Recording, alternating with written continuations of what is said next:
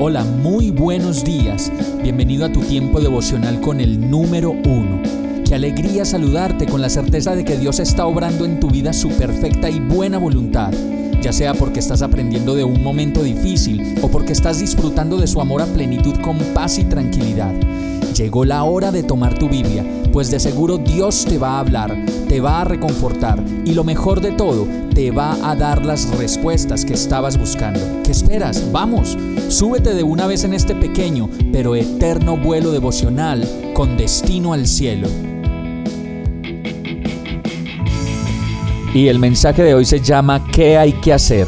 Marcos 16:15 dice, les dijo, vayan por todo el mundo y anuncien las buenas nuevas a toda criatura.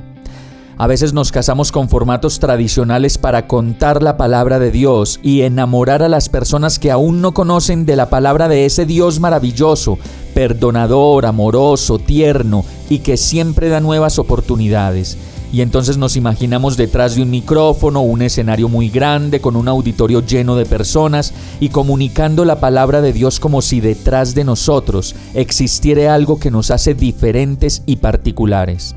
Y mi reflexión va a entender que si somos un grupo pequeño de personas, pues debemos hacernos cercanos, familiares, íntimos y amigables con ese grupo de personas a quienes les vamos a compartir el mensaje de Jesús.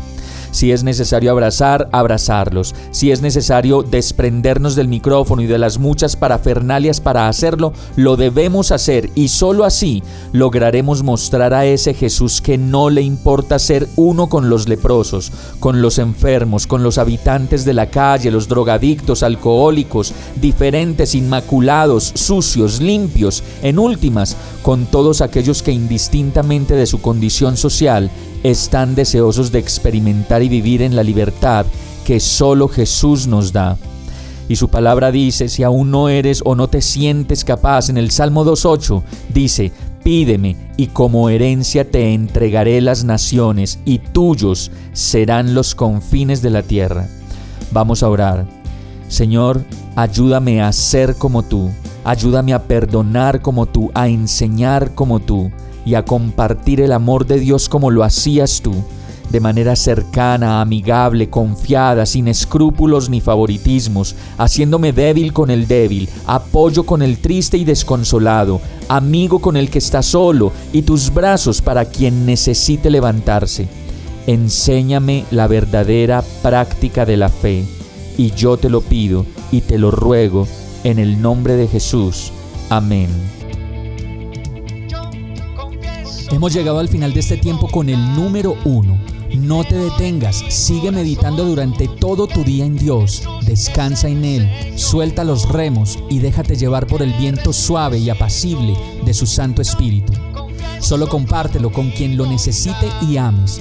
Hoy, de la mano de Dios, todo será un gran día. Para más información visita nuestra página www.iglesiabierta.com o llámanos al 313-334-0116. Oramos y rogamos para que cada día te enamores más de Dios y para que no pares de pasar todo tu tiempo con el número uno